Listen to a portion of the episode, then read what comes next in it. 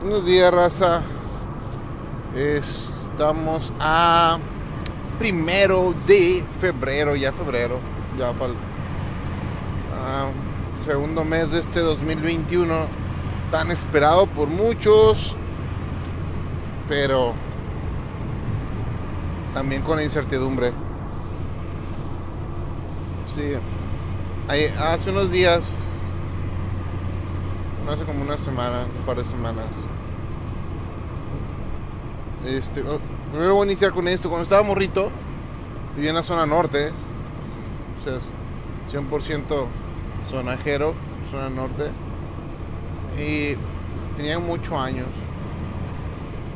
Podríamos decir que no, pues vivía con mi mamá, pero no era un niño como cual, bueno, pues era un niño de la zona norte, los que vivieron aquellos años, que todavía viven, perdón, aclarando, este, saben de qué hablo. O sea, un chamaco vago que no todo el día en la calle, no iba a la escuela en ese tiempo. y vivía en un hotel, un hotel que está ahí, por ahí, ahí por ahí por la calle Baja California. Este, y en ese hotel vivía puro pollero, una gente que pasaba indocumentados a Estados Unidos. Entonces, esos compas eran perseguidos en ese tiempo por judicial del estado, ¿no? Ya, en aquel tiempo los policías eran tremendos también, ¿eh? que eran muy... Pero pues, si no eran tan... No estaban corrompidos. Ellos llegaban, agarraban uno de ellos, los golpeaban, les quitaban el dinero, eso sí, les quitaban el dinero, hacía la brava. No era corrupción, eran, eran canijos, ¿no? Si se les antojaba, los metían a la cárcel, si no, pues los dejaban para seguirlos ordeñando, pero pues básicamente como un cholo, ¿no? Llegaban y los tumbaban a la brava. Entonces, este, todos los polleros para no tener ese problema, en aquel tiempo tomabas un camión que se iba, que hacía un, en el centro hacía, era tan pequeño Tijuana en esos tiempos. Se lleva a colonias, ¿eh? Yo escuchaba yo de, Sánchez, del, Triunfo, todo eso, pero pues los que vivíamos en el centro casi ni pelamos esas colonias, ¿no? Este, había un camión que iba de, playas de Tijuana al centro y del centro a la Libertad y de regreso.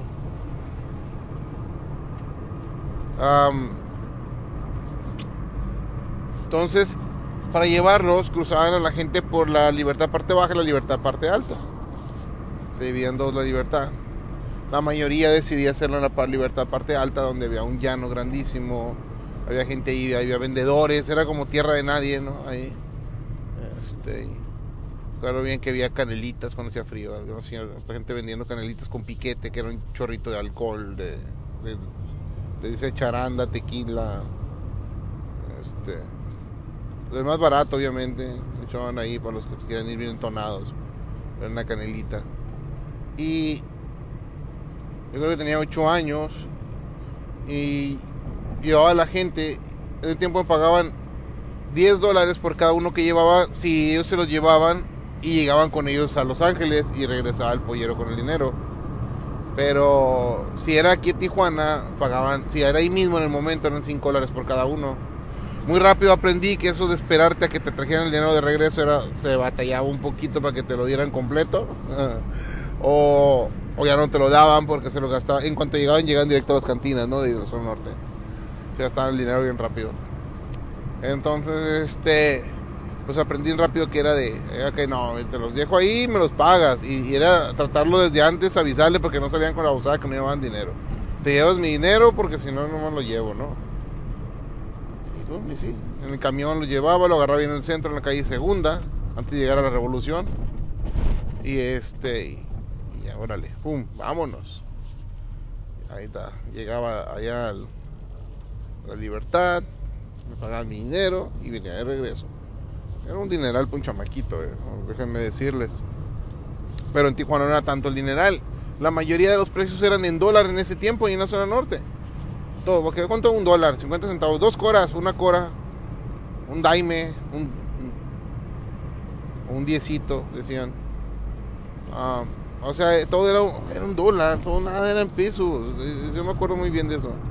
Además, las monedas de peso nadie las quería, es en serio, ¿eh? no estoy exagerando. No, no, no, no, era algo que no era como. No te emocionaba mucho, ¿eh? O sea, todo era en dólar, todo, todo era en dólar. Entonces, una de esas me quedé dormido cuando venía en el camión de regreso. Me quedé dormido en el camión. En aquellos tiempos que te podías quedar dormido y despertar con todas tus pertenencias completas. Y me pasé el centro. Y el mugroso camión se fue al Soler, que los que conocen Tijuana saben que está cerca, pero en aquellos tiempos era lejos. Tu mente era lejos, ¿no? Pero aunque está, ahorita está bien cerquita, el, el Soler del centro. Pero con los años se, se acortan las distancias. Y era chistoso porque me quedo dormido y me enojé con el camionero. Y tremendo, era groserísimo, ¿eh? Cuando no estaba mi mamá, porque yo fui criado en la antigua, podía ser vago, tremendo, era tremendísimo en la zona norte. Chamaco tremendo, de los tremendos, ¿eh? Y, pero eso sí, delante de mi mamá era buenos días, buenas tardes, ¿cómo está? A la gente, ¿eh? Es en serio, ¿eh? así, así les digo. Eh, eh, así me tenían educado, a punta de cintarazos. Entonces, este, pues me quedé dormido y me bajé. Enojadísimo. Y yo emberrinchado por no querer, por haberme quedado dormido, haberme bajado muy tarde, muy lejos, decidí venirme caminando. Pues chamaco con dinero caminando, pues déjame decirles que disfruté el camino tan chido porque llegué a una tiendita, me compré una soda de bolsita, o sea, una, no era una coca que te la ponían en una bolsa y te dan un popotito, los que no traían envase. Venía con mi soda de bolsita, mis papitas, no sé qué tanto me compré, no recuerdo específicamente muy bien, pero sí recuerdo que llegué, cuando de tanto que me vine caminando y sentí la distancia desde el Soler, bajé por la calle Segunda, el, pasé el Panteón Jardín que está ahí, Llegué a la calle Segunda, toda la calle Segunda hasta abajo, hasta donde está la catedral. Y justamente enfrente de la catedral estaba la Dorians en aquel tiempo. Llegué a la Dorians y me compré un Transformer todavía, ¿eh? carísimo, aquí en Tijuana. Bien tan, tan solicitados los Transformers. Estaba en el somero apogeo. Y me compré uno bien pequeñito. Era carísimo. Era equivalente como, bueno, eran como 40 dólares el, Transformer. La Dorians era la única que tenía precios en pesos, creo, en ese tiempo. Y este, y convertirlo, el dinero eran como 40 dólares. Uno chiquitito, ¿eh? No, esperen que era un transforme gigante, enorme, ¿eh? No, era un transforme chiquito, pequeñito.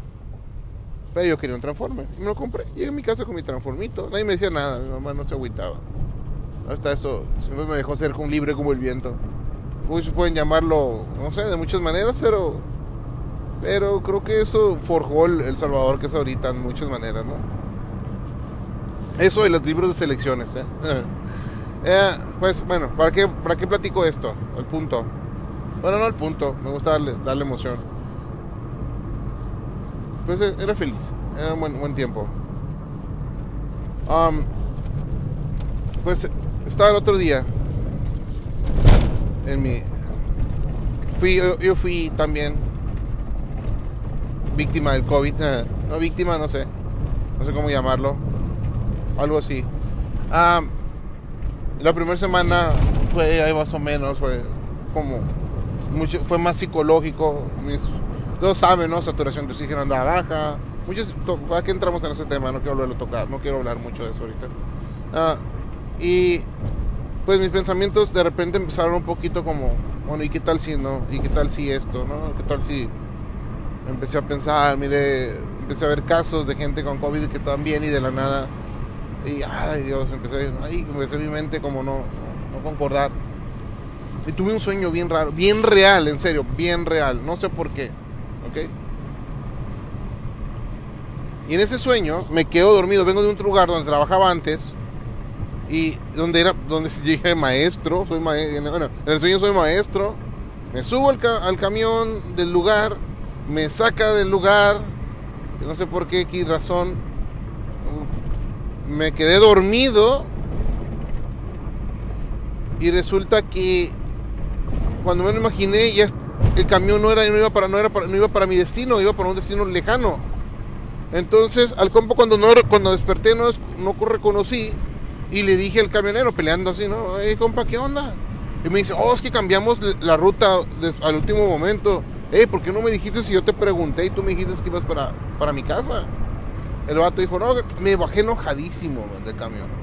Estaba enojadísimo y estaba en la cima de una colina.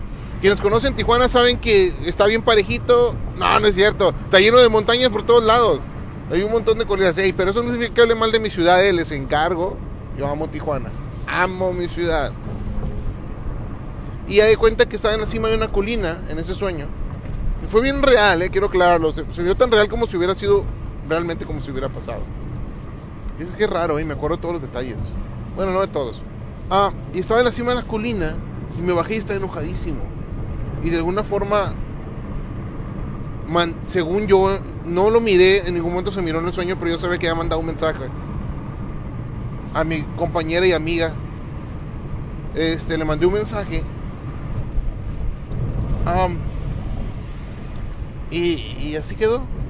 Entonces, para el rumbo a mi casa, según la dirección de mi casa. Y era una colina arriba, en la punta del cerro. Y tenía que bajar ese cerro y subir otro cerro, y bajar otro cerro y subir otro cerro. Y a lo lejos ya pueda poder llegar a mirar por dónde estaba la dirección de mi casa. Sabían qué dirección estaba, pero no miraba mi casa, obviamente, ¿no? Y, empecé a bajar la, la colina. Sin nada. Llegué abajo. Eh, y empecé a subir, según yo, el sueño. Pero lo chistoso de todo es que al ir subiendo la colina, empecé a conocer personas. Los que me conocen saben que soy un platicador, de la nada te saco plática a la gente. Y no sé, soy introvertido algunas veces, ¿eh? extrovertido, introvertido, ando jugando entre, los dos roles. Y, y, en el camino llegué a una tiendita, compré con unas cosas. No, sé que hablé con la señora de la tiendita Sé que en el sueño estaba platicando con la señora en puras incoherencias, yo creo, no sé. No me acuerdo exactamente de qué. Y, y luego le ayudé a una señora a sacar unas cosas de una casa a la, calle, que iba pasando. Estaba viendo unos chavos, unos chavitos, unos, morritos jugando fútbol. En la colina de su vida. Y, y, voy a ser sincero, hay cuenta que cuando estaba morro, jugaba fútbol. Me encantaba el fútbol jugaba en todas partes, estuviera feo, estuviera bonito, con pelotas de tenis, pelotas fabricadas de papel, con todos mis, con mis compitas, era, jugar, era, estaba chido, entiendo que a los niños les valía, los que estaban jugando en la portería de abajo, pues tenían toda la desventaja, porque para meter gol tenían que esforzarse el doble para llegar a la portería contraria, que estaba en la parte de arriba. Entonces estaba chido, pero entendía perfectamente, tenía sentido para mí lo que, estaba, que estuvieran jugando en una colina, ¿no? Todo tenía sentido para mí. Era ayudar a la señora, el hablar, el sacarle plática. Disfruté tanto la subida en el sueño no me di cuenta cuando llegué a la cúspide, hasta arriba. ya estando arriba, ya podía ver cuántas colinas me faltaban para llegar a, a mi casa, a mi destino. Pero ya estaba arriba la colina. Y lo más chido de todo es que estaba disfrutando sin tomarle, no sé por qué estaba tan feliz de traer mi soda de bolsita en la mano. Traer mi soda de bolsita. Traer una soda de bolsita hermosa en mi mano. En serio. Híjole, mano. Con decirle que cuando me desperté yo quería ir por una soda de bolsita. Es en serio, así así real y vivido estuvo. Y entonces me, me, di cuenta, y fue cuando ya cuando vi para dónde iba, volteé para atrás y miré la colina donde me había dejado originalmente el camión.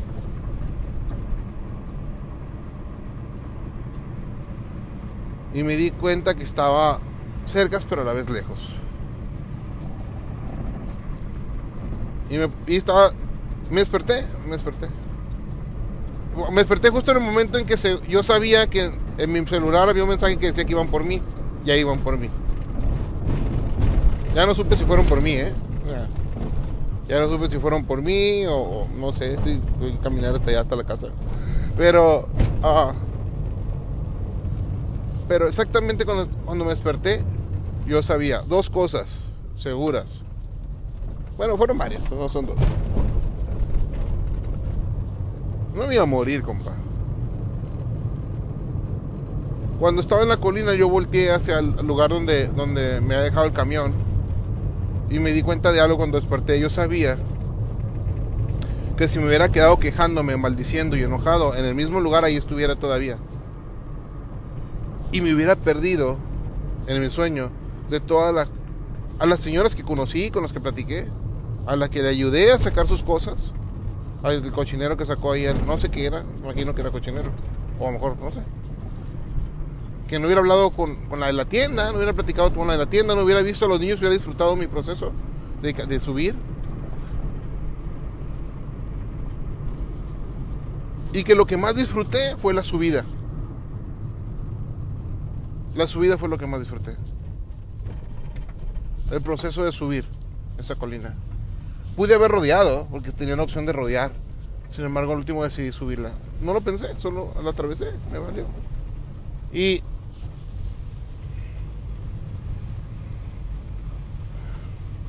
y, y supe algo bien tremendo. Esa subida es como mi vida. De alguna manera, cuando yo desporté y recordé este sueño, recordé este episodio que no, ni siquiera me acordaba, man. ¿Cuánto tiene? Tenía 8 años. Tengo 44, hace 36 años que pasó este episodio. Y me acordé de cuando estaba niño y me quedé dormido. De alguna manera me di cuenta que, que eso, eso es vida, es como la vida. Nos podemos quejar y quedarnos en un solo lugar, estancados. Y, no me refiero a lugares eh, en sí, eh, no tomen personal. Me, me, refiero a estados mentales también. Porque eso es lo que más nos friega a los humanos. Un estado mental donde estamos encajonados en casillas. Ahí no nos movemos. Una forma de pensar, una idea. A veces no estamos abiertos. No avanzamos. E, eso es como una vida. A veces tenemos una caída, una bajada, qué sé yo, de, en muchas formas, tanto económica, mental, psicológica, pues. Ah. y cuando empezamos a avanzar, nos damos cuenta que si dejamos de quejarnos y empezamos a caminar, hacemos más que quedarnos en un solo lugar. Wow, está, está tremendo el sueño ese, está tremendo, está chistoso. Y entonces, caminando y caminando colina por colina, podemos ver más claramente. Todo el panorama se despeja. Y aparte de una vista hermosa, Llegar a la colina, recuerdo bien que, ni recuerdo bien todos los detalles, pero sabía que realmente lo había disfrutado. Y sabía que tenía que volver a bajar y volver a subir para continuar mi camino. E, eso lo sabía. Pero la verdad ni me importaba. Estaba tan chido con mi soda de bolsita en la mano. me sentía tan poderoso que no me agüitaba nada. Así es todo, raza. Así es. Este es mi pensamiento de la mañana. Lo que digo es realmente es real, lo viví y lo pasé. Eso fue cuando estaba chamaco y también el sueño fue tan real como en mi recuerdo de cuando estaba morrito. Y esa soda de bolsita, man, esa soda de bolsita, algo es esa soda de bolsita, algo es. Todavía no lo he descubierto, pero algo es. No sé qué tiene que ver, creo que apareció ahí otra vez. Bueno, raza, usamos mucho este, pásenla chido. Y este es lo que puedo decir. A pesar que el día de ayer me acordé de esto y, estaba pensando en él. Ayer se me atravesó un, un ¿cómo se llama? Un, taxista y, tuvimos un de su mano.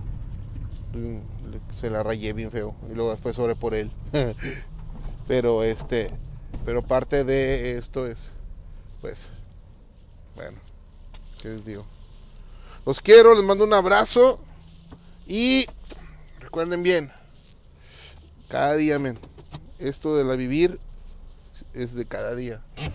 Todo, se tiene, todo disfrutar, todo, cada momento, cada persona que conocemos, sea bueno, sea mala, todos aportan algo para nuestra vida. Les mando un abrazo. Bye. Buenos días, raza. Ahora es 24 de noviembre del 2020. Les hablamos, hablo en nombre de los sobrevivientes. Hemos llegado, creo, a la tercera etapa del Big Brother del COVID. Y seguimos aquí. Ahí estamos siguiendo las indicaciones de papá. Ok, estuve, he estado revisando algunos posts ahí en Facebook y todo el rollo. Me, me llaman la atención muchísimas cosas, ¿no? Me encanta, me encanta. Por ejemplo, nosotros los humanos, digo las personas, digamos las personas, eh, digan, tenemos cierto, algunas personas tenemos cierto como empatía por los asuntos políticos, ¿no? Digamos, en las elecciones normalmente tendemos a decir, oh, este, voy a votar por el menos peor, ¿no? ya, no confío en estos vatos, pero mi deber ciudadano es ir a votar y voy a ir a votar. Pues también está el caldo para los, porque básicamente si, ay, no sabemos ni por quién, algunas veces, ¿no? Asuntos políticos es un rollo muy complejo para estarlo tocando ahorita, ¿no? Y ya, nos estamos acostumbrados a que nos a que mienten, o sea, o, tal vez tienen buena voluntad de hacer las cosas, es lo más seguro, ¿no? Pero eso de rodearse de personas viles y mañosas, es lo complicado, es nadar contra la corriente. No la tiene tan fácil un, un presidente, un alcalde o un gobernador también, ¿no? O sea, tiene, lleva su proceso, el que puedan cumplir sus promesas de campaña. Pero, ¿qué tal cuando hablamos de esta situación de la iglesia, no? Yo vengo de un ambiente cristiano, me convertí en el 2010, tengo que aceptar que estaba pasando un proceso complicado y este y primero fue mucho mucho amor a la iglesia, mucho Dios, bla bla bla bla bla bla bla conforme vi experimentando, conforme fui yo experimentando situaciones con personas cristianas, empecé hasta cierto punto a decepcionarme de algunas unos, unas situaciones. Y, años atrás decidí tomar lo mejor de, de, las personas, aprender de lo mejor, de lo que me agradaba que hacían. Digo me agradaba, ¿eh? se trataba de mí en ese momento. Este y, y desechar lo que no lo que no consideraba que me aportaba a mi vida, ¿no? Este y, hasta en estos días tal vez piensen que es directo, no sé, he compartido algún, reposteado algunos unos memes sobre eso, ¿no? Sobre persona que cuando alguien en este caso particular, si eres perteneces a una iglesia y decides hacer algo diferente a lo que la iglesia quiere, te está pidiendo, quiere que hagas, se forma este círculo de personas que se apartan de ti, ¿no? Como, es como si, como dice el, post que hice, quedas fuera de su protección, de su gracia, de, de muchas cosas, ¿no? Que como le quieran llamar. Este. Y pues entonces digo, ay, ay, ay. Y, si llega un momento donde te molestas un poquito y dices, qué rollo, personas que siendo cristianas están decidiendo, están decidiendo en cierto punto apartar, decirse, no, pues esta persona ya no es de mi gracia, ya no quiero que sea parte de mi, de mi círculo porque no está haciendo lo que yo digo o porque no está cumpliendo lo que yo eh, le he propuesto o lo que yo le he impuesto. ¿no? Entonces, eh, híjole, esta situación es abrumadora, estresante y hasta cierto punto... Ok. Y hasta cierto punto, perdón, este... Y hasta cierto punto estresante, ¿no? Bueno. Pues viene una situación cuando somos nosotros las personas que nos sentimos aislados y que nos apartan y que nos retiran el hablar y nos retiran esto, entra el asunto donde ya estamos en una posición ya donde, oh, yo, a mí me están atacando, ¿no? Pero olvidamos el, el, clásico número 6 y de dos personas, una del lado contrario, que el lado contrario mira un 9 y yo estoy mirando un 6 o viceversa. Entonces, algunas personas la única opción que tienen como modo de protección, como cápsula, es dejar de hablar. Entonces cuando empecé como a estresarme por esta situación, me di cuenta que en algunas ocasiones hay gentes que son un dolor en el trasero para mí. Y que decido dejar de hablarles. A lo mejor a veces ni saben que son un dolor en el trasero para mí. Pero pues bueno. En, su momento y hay personas a las que todavía no quiero hablarles, ¿no? Siendo sinceros. ¿Y, por qué no quiero hablarles? Ah, mira, hay, hay, como unas cuatro personitas que yo no, no es mi deseo. Si dicen, ámalos, aunque te, aunque te lastimen, ámalos, aunque te hagan sentir mal. Pues que los ame Dios, ¿no? Y ya los amo un montón de gente por mí, o sea, desde mi punto de vista, marco un, una línea, no me meto en los asuntos, no busco odiarlos, no busco, no quiero estarlos mirarlos y que se me remuevan las... Ah, o es que mejor marco una distancia. Primero que nada, por protección a mí, porque yo me quiero un montón, por protección a mí. Pero segundo es porque, por protección a ellos también. Porque tal vez algo que me digan o algo que no me agrade no les vaya a contestar de una forma agradable y termine yo lastimando más de lo que ellos no, a lo mejor ni saben lo que han lastimado a mí. Eso, y sí es verdad, marco una burbuja, me encierro en una burbuja donde no permito que ciertas personas entren. Ese es mi modo de protección. No me interesan. También lo he aplicado algunas veces con personas a las que amo y no porque no quiera hablar con ellos o no sean mis personas favoritas.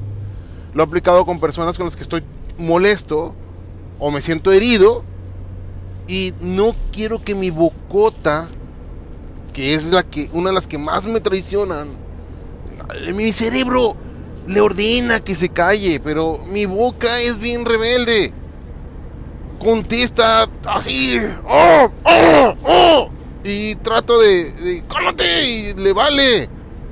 Y suelta esas lindo lenguaje florido y tan cargado de connotaciones y tan cargado de calor mexicano tan hermoso que tenemos en México. Entonces, me callo y no quiero hablarle. Y la gente dice que estoy enojado con ellos y que no les quiero hablar. Y la forma que no saben o que no quiero explicarles porque no se me da mi gana explicarles es que los quiero tanto, los amo tanto que no quiero que mi boca, es la única vez en que mi boca, en mi cerebro, que mi boca obedece a mi cerebro, al no permitir que imita algunas palabras o unos tonos que puedan lastimar a las personas que amo. Entonces, hago mi voto de silencio momentáneo por uno o dos días y no quiero hablar con las personas. Y las amo, algunos de ellos han sido personas mucho, muy cercanas a mí. Hay unos que sí, ¿no? Fue alguien que fue muy cercano, más para aclarar, para que no se anden luego enchalecando. Hay una que sí fue muy cercana a mí por muchos años. Y es así, no, ni de chiste, quiero que sea. no la veo en que tengamos alguna plática en muchísimos años. Nomás aclarando. Pero, entonces, cuando estamos en un asunto regresando al tema, es, ¿qué tal si esta persona, la persona que, que nos apartó, ni siquiera se ha dado cuenta, o que dejó, nos retiró el habla, no se ha dado cuenta realmente que como es una persona que todo el mundo sigue y todos, todos tratan de imitar, algunos todos digo, a mí, quiero decir, ah, la mayoría trata de evitar digo, trata de imitar, perdón, perdón, estoy aquí un poco. Um, mejor ni, se, ni cuenta se ha dado, ¿no? Y, probablemente pues, existe la posibilidad de que el retirar, el dejarle de hablar a alguien, sea su mecanismo de defensa. Y no digo porque que eso está pasando o que es igual a mi caso. Solo estoy diciendo que regresemos a la situación del 6. que para unos es 9 cuando estás del lado derecho. Si está del lado izquierdo, es un, es un 6, un 9, viceversa, o de frente, atrás, como gustes, este, como estés posicionado. Este, entonces, no sé, solo creo que la gracia es, es grande, la gracia es grande. Y, y solo queda pues pensar, como dice, tengo un amigo, me encanta. Yo le llego inofendible. Más una vez se ofendió, creo, porque dice que le tomó una foto a un famoso y la tomó el compa y lo usó y nunca le dio el crédito. Ni le pagó, lo que es peor. Entonces, este, un gran amigo que amo. Y, este compa yo le digo que es el inofendible. Sí se enoja, ¿eh? se ofende, depende, es humano. Pero le digo el inofendible porque es bueno sacando estas cosas rápido, pensando lo mejor de la gente casi, casi siempre, casi. Una vez está tremendo, pero casi es buscar lo mejor de las personas. Si ah, en esta situación alguien en una iglesia, como así decir, como lo he experimentado, algunos compañeros han experimentado, no, me refiero a una sola, me, estoy hablando en general, es, se has pasado una situación como esa, pues solo queda orar por la gente y desearle lo mejor y, continuar, continuar. Alguna vez Dios tocará, relajará todo ese asunto y la gente también. Y si no, pues, sorry. Ahora sí, como, como decimos, pues no podemos cambiar a las personas, mucho menos a la fuerza. Entonces, este, no, no podemos cambiar a las personas cada, cada uno de nosotros somos responsables de lo que hacemos y lo que decimos. Entonces, este, pues sí, pues hasta aquí mi, mi podcast, mi, mi pensamiento de la mañana. No sé si sea bueno, sea malo, no sé si sirva o no, pero estaba, estuve pensando mucho en eso. Me siento mal por, por las personas que tantos pasen algún tipo de esta situación. Y no solo me refiero a la iglesia, también me sucede en, los trabajos. En este caso, pues yo lo experimenté por el lado de la iglesia, ¿no? Entonces, pero en los trabajos también. Yo siempre, pues, en la familia, en la familia, alguien haces algo que no le agrada a los demás y ya, ya no eres el favorito. o ya no, pues, pierdes el habla de algunas personas. No sabemos si tienen razón o no, o tal vez si la tienen, tal vez no, todos tienen un punto de vista diferente, lo que sí sé que somos seres totalmente independientes y diferentes, y eso es mucho, mucho por trabajar, y a veces también somos mucho trabajo para la gente, ¿eh? somos mucho trabajo. en mi caso yo lo acepto, ¿eh? soy dificilísimo, tremendísimo. Dios bendiga a los que me toleran. Dios los bendiga con muchos años de vida por los que les esté quitando con los corajes que pasan conmigo. En serio. Entonces Dios bendiga su vida, Señor. Solo puedo decir que que pues la vida es bonita, sigan adelante, raza. Nos vemos. Pasen un excelente día. Vuelvo a repetir, que es 24, 24 de noviembre del 2020. 24 de noviembre del 2020. Vamos a ver qué onda. Una, una mañanera. Ahí nos vemos, raza. Buen día. Sí, ya.